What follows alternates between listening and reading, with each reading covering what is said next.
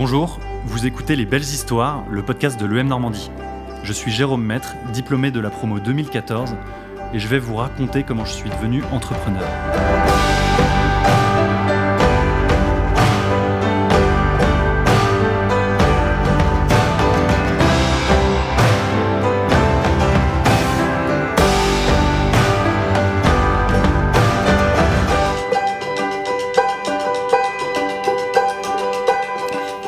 Un étudiant engagé. J'ai passé donc deux ans à Caen, la première année euh, euh, à papillonner un petit peu. La deuxième année, j'ai été... euh, en fait, à la fin de ma première année, je me suis dit, bon, c'est- très cool euh, Caen, c'est très cool euh, le M Normandie, mais il faut que je fasse autre chose parce que, parce que j'ai besoin de, de construire quelque chose. Donc on s'est...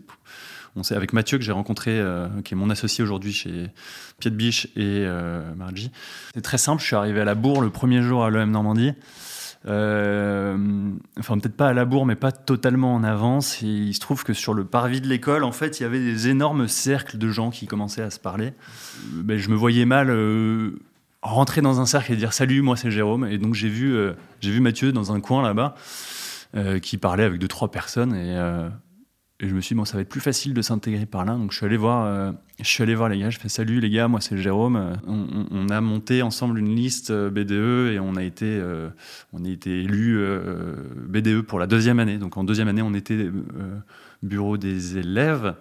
Ça a été une super expérience parce que c'est là que, même si ça paraît effectivement assez trivial peut-être de l'extérieur, en fait, euh, bah, finalement, c'est beaucoup d'événementiel, c'est de la gestion d'équipe. On était, je crois, 8 au, au bureau des élèves.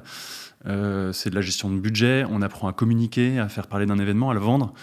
Euh, donc moi, j'ai beaucoup appris d'une sur comment faire tourner une petite équipe et la faire tourner correctement. Moi, j'étais président, Mathieu était chargé de communication. Et la deuxième chose, c'est que j'ai appris à travailler avec Mathieu. On est diamétralement opposés. Et euh, c'est-à-dire que c'est un négatif de moi, Mathieu. Euh, on, est, totalement différents. Voilà. Et je crois que c'est notre plus grande force. Et, euh, et ça nous a toujours beaucoup apporté. Et en fait, le fait de le savoir et vraiment de très très bien se connaître, ça nous permet de très bien fonctionner et d'être voilà, d'être très complémentaires. On a également, pendant cette deuxième année, euh, participé au 4L Trophy. Pareil, ça paraît être une grosse colo, une, une grosse promenade en voiture. Alors c'est le cas, mais on a réussi à se débrouiller, à trouver 8000 euros, ce qui est une somme colossale pour deux étudiants qui, qui vont vendre à des commerçants euh, de la région cannaise euh, la génération de contacts visuels par leur, euh, leur logo sur la voiture chaque jour dans la ville de Caen. Ça avait été dur de, gérer d'un côté les études, parce que mine de rien, il faut bosser hein, pour avoir les partiels, etc. Et de front, le 4L Trophy, le projet étudiant. Et ça m'a valu, ça valu mes premiers rattrapages au deuxième semestre de la deuxième année.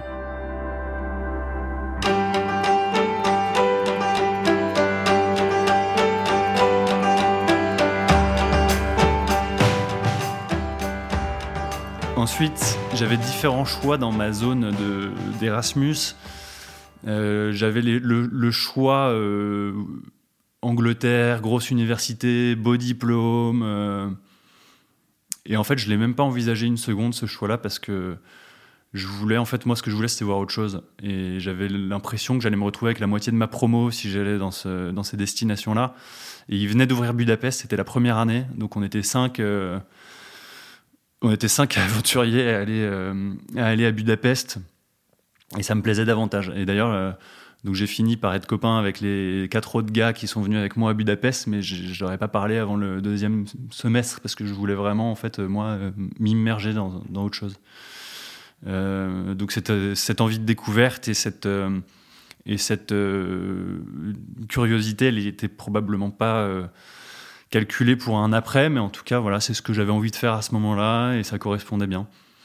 Et donc en revenant de cette année d'Erasmus, je me suis dit bon c'est cool, c'est cool, c'est cool, mais bon les vacances c'est un peu long à force, donc euh, j'avais pas envie de retourner à l'EM euh, comme je l'avais déjà fait les deux années précédentes. J'ai beaucoup travaillé dans les semaines qui précédaient les périodes d'épreuve Et, c'est des moments aussi assez forts avec les camarades de l'école. voilà, des soirées à manger des pâtes au pesto dans une chambre de bonne à Caen et à, repasser, à refaire les exercices, etc. Je garde des très très bons souvenirs de, tout ça. Et je me suis décidé à faire mes deux années de master en alternance.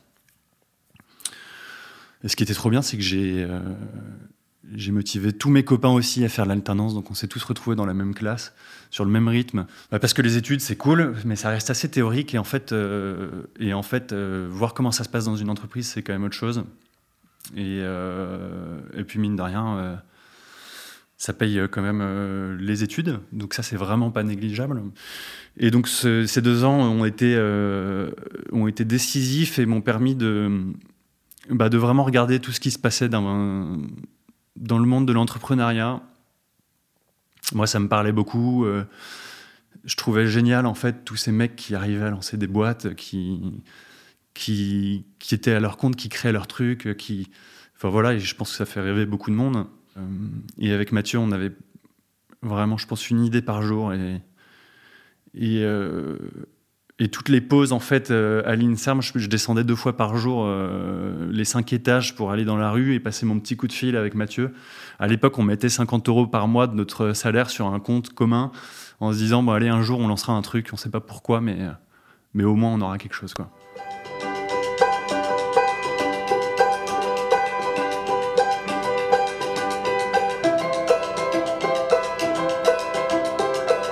Se lancer et entreprendre.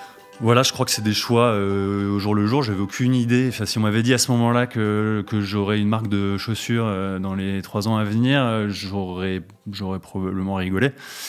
Que je serais le témoin de mariage de Mathieu et vice versa, ça m'aurait probablement pas surpris. Si on m'avait dit que qu'on aurait créé une entreprise et qu'on serait à la tête d'une vingtaine, trentaine de personnes et de, de marques au bout de cinq ans, j'aurais probablement eu plus de mal à le croire.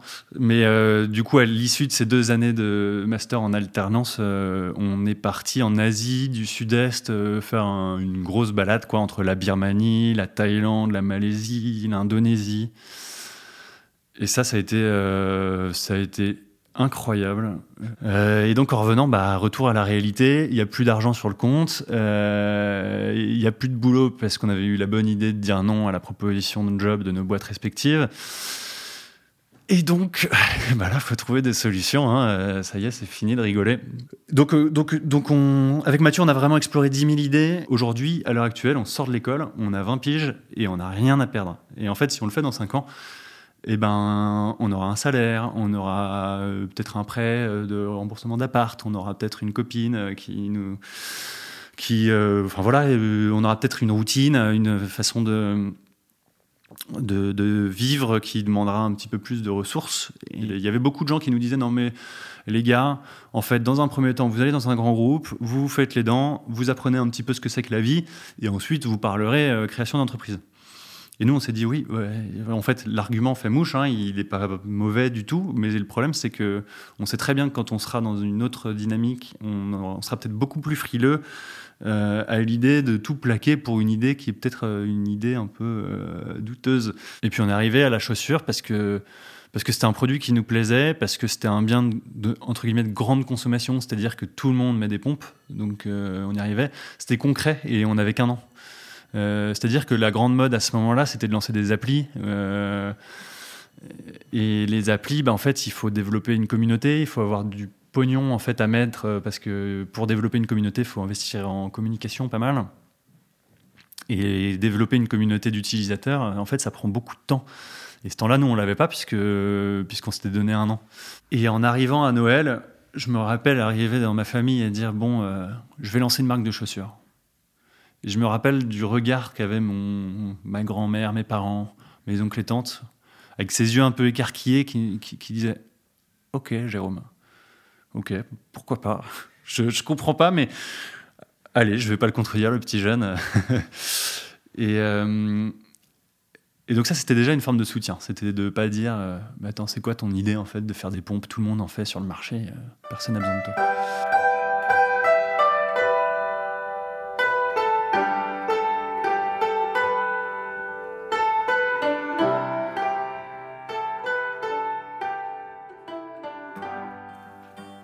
Avec Mathieu, on a, on a vraiment étudié le marché et nous, ce qu'on a identifié à ce moment-là, c'est qu'il n'y avait pas de chaussures sur, vraiment avec une qualité d'approvisionnement de, matériaux, de, qualité de finition qui soit excellente à un prix qui soit pas exorbitant. Et nous, à ce moment-là, on n'avait pas de sous et acheter une paire de chaussures euh, à 200 balles qui soit euh, pas très qualitative, ça, nous posait vraiment problème. Notre plus grande difficulté, ça a été de trouver un fournisseur.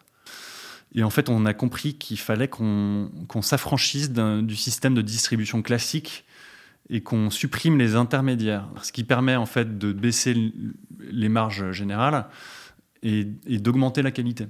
On est parti sur le Portugal parce qu'on a ressenti qu'il y avait un vrai savoir-faire, que les coûts étaient euh, euh, bien plus intéressants qu'en France.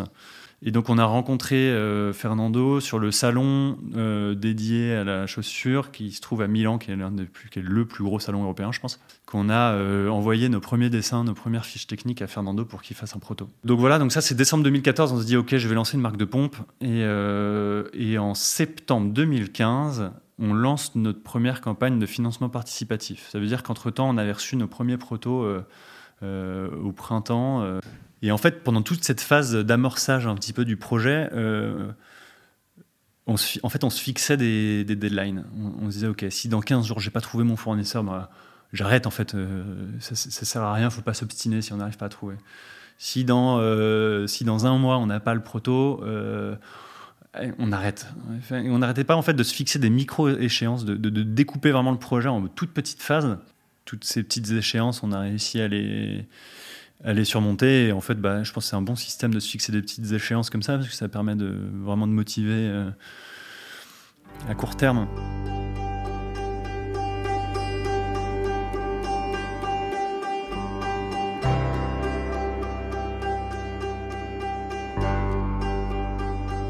fait 5 ans euh, que la marque existe. On vient de fêter les 5 ans là, euh, sur le site internet.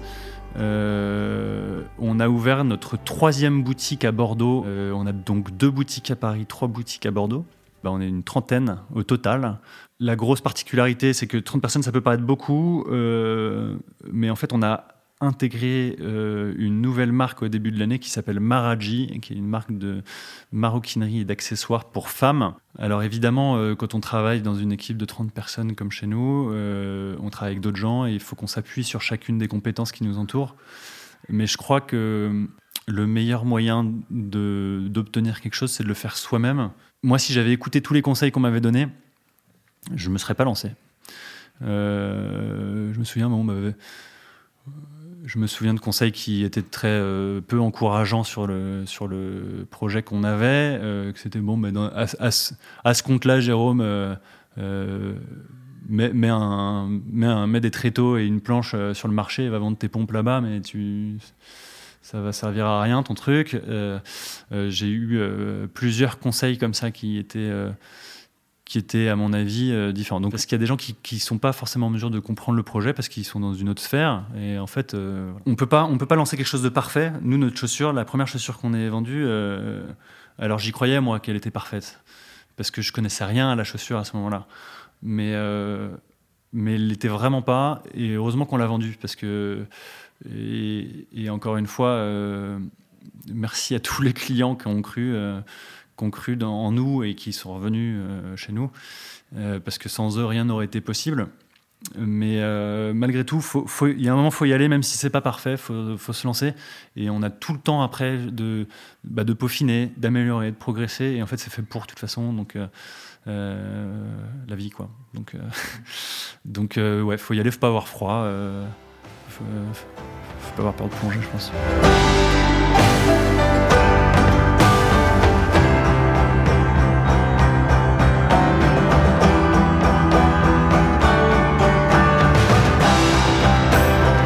Merci d'avoir écouté mon parcours.